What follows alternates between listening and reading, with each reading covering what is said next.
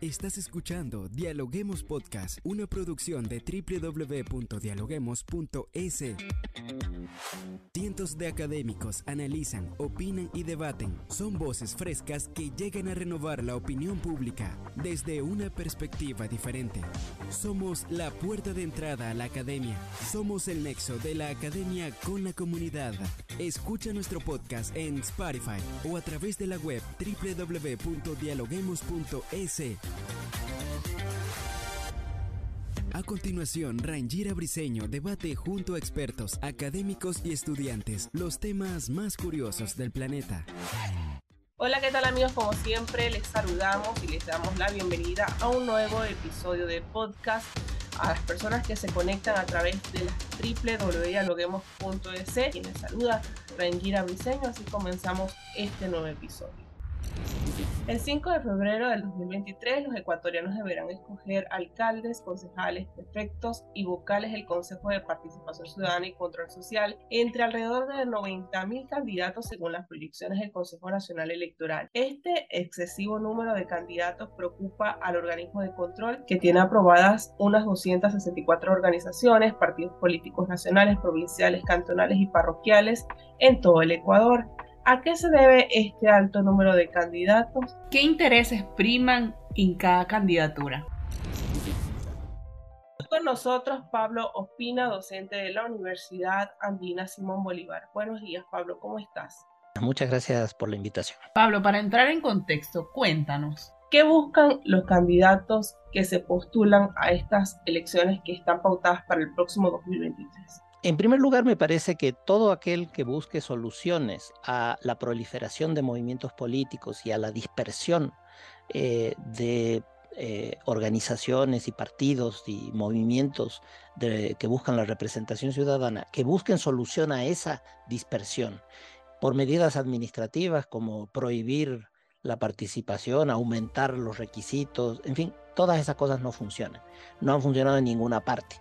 Lo que hay que preguntarse es cuáles son los incentivos que eh, crean o, facilitan que haya más partidos o menos partidos políticos, o más movimientos o menos movimientos. Y uno de los principales incentivos es el hecho de que en estas elecciones, igual que en las elecciones de 2019, cualquiera puede ganar. Cualquiera tiene una oportunidad de resultar favorecido en medio del desconcierto, de la falta de confianza que tiene la ciudadanía. La gente no cree ni en las elecciones, ni cree en los políticos, ni cree en los partidos, no cree en nadie. Eh, y por buenas razones. Ha sido decepcionado una y otra vez. Entonces, si son decepcionados una y otra vez, entonces los partidos se hacen y se deshacen, que se crean y se descrean eh, para cada ocasión y, luego de cada ocasión en la que decepcionan a sus eh, seguidores, bueno, entonces se crea uno nuevo. Entonces, el, el, centro del incentivo a la dispersión está en la decepción que se ha generado eh, en la ciudadanía por la incapacidad de los movimientos políticos de cubrir las necesidades de, cubrir las expectativas que se han creado en la, en la ciudadanía. Hay que decir que los gobiernos locales son de todas las instituciones políticas las instituciones que conservan la mayor credibilidad por parte de la ciudadanía. Si usted compara eso con la presidencia de la República, con los ministerios, o no digamos el Parlamento, ¿no es cierto? Eh, los alcaldes y los prefectos son, y las prefectas y las alcaldesas, son las autoridades que tienen las mejores, em, las mejores evaluaciones son los candidatos que se logran reelegir con mayor facilidad. No solo eso, sino que si usted mira la historia política electoral del Ecuador en los últimos 40 años, en los primeros 20 años de la, vida democrática, desde el 79, casi todos los candidatos eran diputados.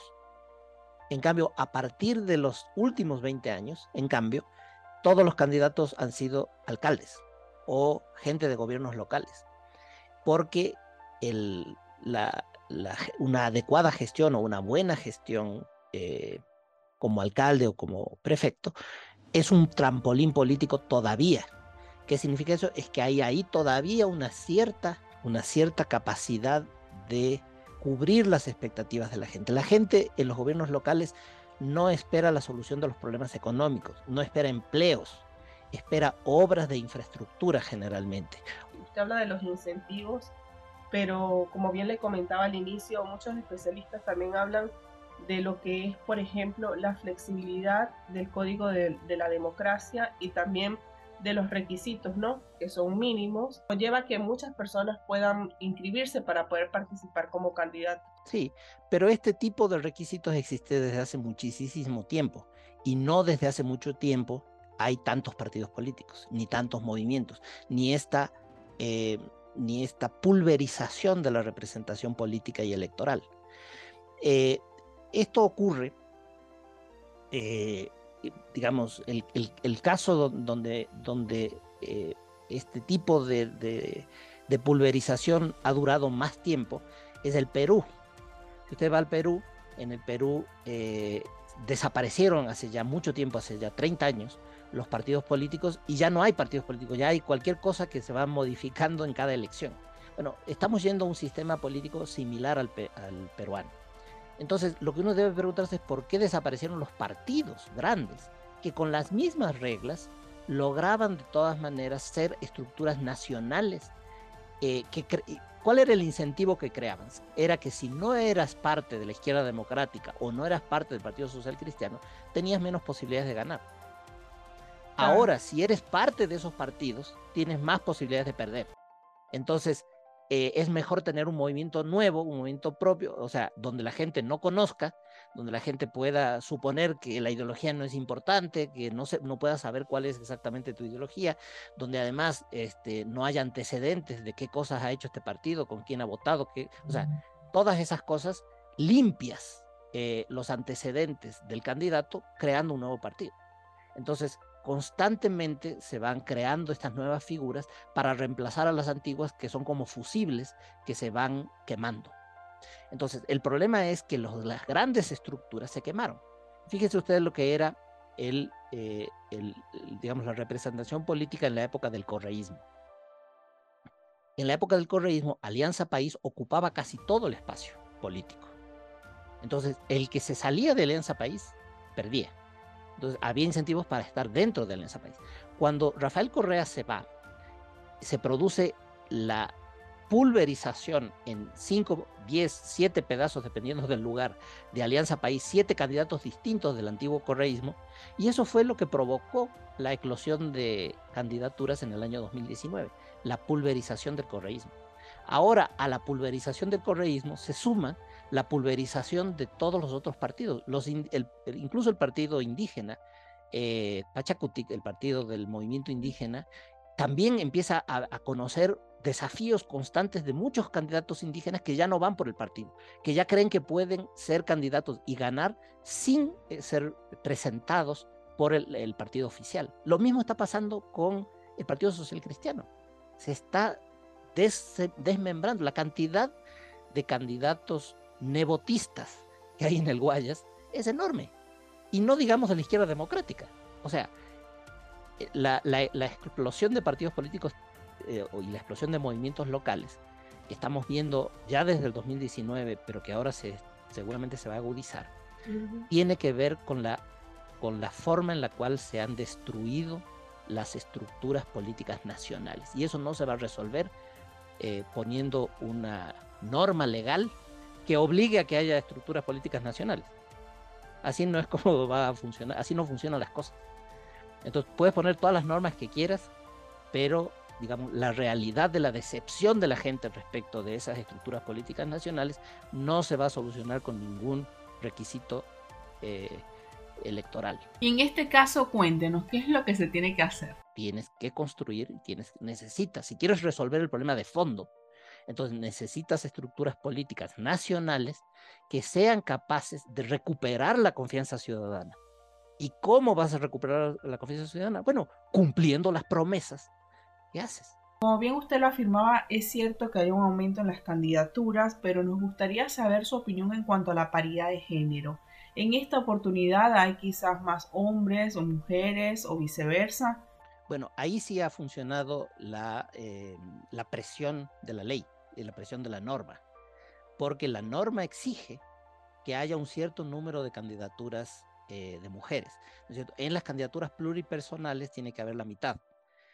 Y en las candidaturas unipersonales, la última reforma estableció que las mujeres tenían que ser el 30% de las candidaturas presentadas por cada movimiento a los puestos de eh, digamos, unipersonales. O sea, por ejemplo, Pachacuti presenta o el Partido Social Cristiano presenta 15 candidatos a alcalde, de esos 15, un tercio tiene que ser mujeres.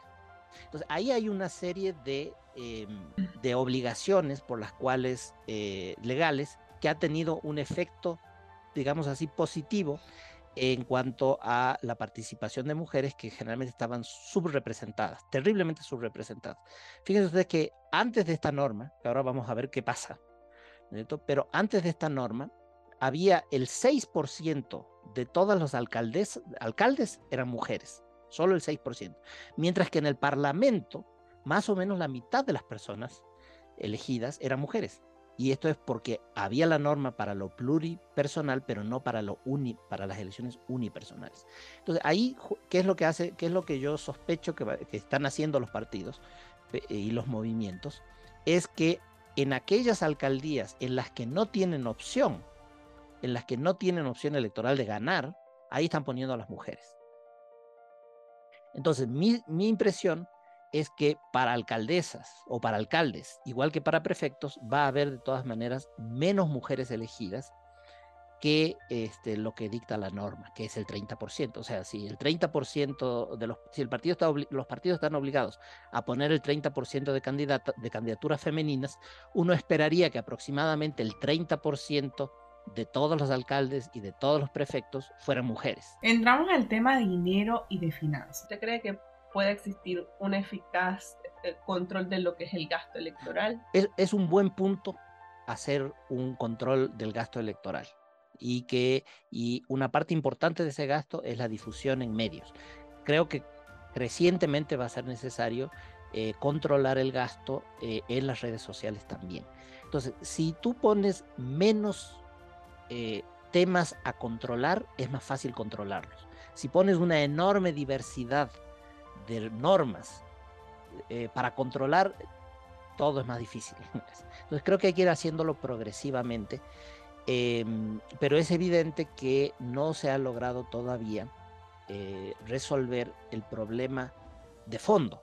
Y el problema de fondo es el papel del dinero en las campañas electorales que sigue siendo terriblemente influyente eh, y desproporcionadamente favorable a los grupos empresariales más grandes. Haciendo referencia a lo que usted dice acerca del papel que tiene el dinero dentro de un proceso electoral, sobre todo con los grupos influyentes, ¿cómo mira usted el tema del narcotráfico en nuestro país? Ha ocurrido en el Ecuador, ha ocurrido en Colombia, ha ocurrido en Brasil, ocurre en todas partes. Es un grupo más de los empresarios que invierte. Hay empresarios legales, hay empresarios, hay banqueros, todo el mundo invierte para, eh, para proteger sus intereses y los eh, narcotraficantes son uno más que se dedican a invertir en estas, eh, en estas elecciones como cualquier otro. De, nuevo, la solución al, narco, al problema del narcotráfico es un problema estructural más profundo y tampoco lo vas a resolver con grandes prohibiciones o mm, más bien mi opinión es que a largo plazo vamos a tener, vamos a tener que ir hacia, hacia un sistema de legalización de todas las drogas. Ya para finalizar, cuéntenos, ¿cómo mira usted este proceso electoral en un país cuyo contexto político y económico es complejo? Estamos asistiendo a la muerte de todo el sistema de partidos eh, con el que nació este, este periodo constitucional de 1979 todos esos partidos están muriendo uno tras uno, uno tras otro. Y estas elecciones me parece que van a ratificar el crecimiento de todos los partidos locales, de todos los movimientos locales y la reducción de la influencia de todos los movimientos y partidos nacionales. Creo que no le va a ir bien ni al Partido Social Cristiano, ni a Creo, ni a la Izquierda Democrática. Pachacuti, que es el único que todavía puede, eh, va, me parece que va a mejorar en relación a la, a las elecciones de 2019. Eh, pero, digamos, todas esas estructuras están eh, en crisis de, largo, de largo aliento, de largo plazo. Entonces, vamos a ver una, una, una, pulverización mayor del sistema político, un aparecimiento de muchos movimientos locales y eso va a prefigurar lo que puede ser el sistema nacional de partidos. Y lo que va a pasar probablemente con el sistema nacional de partidos es que van a ir desapareciendo los partidos tradicionales y van a ir apareciendo estas estructuras eh, ad hoc, estas estructuras para cada elección. Entonces vas a tener Ecuador 2025, ese será el partido político de algún candidato. Otro dirá Cambio 2025, Honestidad 2025. O sea, se pondrán todos los nombres que se les ocurra y después le cambiarán en la fecha y este, se irán haciendo otros movimientos políticos. Entonces, lo que, vamos a lo que estamos teniendo es una implosión de las representaciones políticas nacionales. Entonces, salvo que encontremos algún tipo de hegemonía más estable, por ejemplo, ¿no es cierto? El uribismo fue esa hegemonía en, el marco del debilitamiento de los partidos en Colombia, o el fujimorismo fue esa hegemonía eh, en el debilitamiento de los partidos en, Perú. Eh, y aquí está, es el correísmo, que este, está también perdiendo, eh, está también perdiendo apoyos. En cada elección tiene cada vez menos, menos apoyo. Entonces, em, a menos que se recuperen y aparezcan hegemonías más estables, basadas en la capacidad, como digo, de cubrir las expectativas de la ciudadanía, a menos que se logre eso, el panorama es la pulverización de la representación.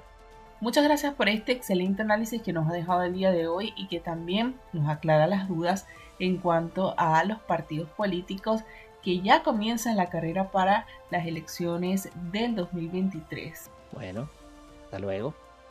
Gracias por escucharnos. No se olviden de seguirnos en nuestras redes sociales, Facebook, Twitter e Instagram como Dialoguemos Info y visitar nuestra página web dialoguemos.es. Soy Rangira Briseño y seguimos dialogando en podcast. Esto fue Dialoguemos Podcast. Escucha todos los programas de Dialoguemos Podcast en www.dialoguemos.es. Suscríbete para no perderte ningún episodio. Estamos en Spotify. Sigue escuchando Dialoguemos Podcast, el nexo entre la academia y la comunidad.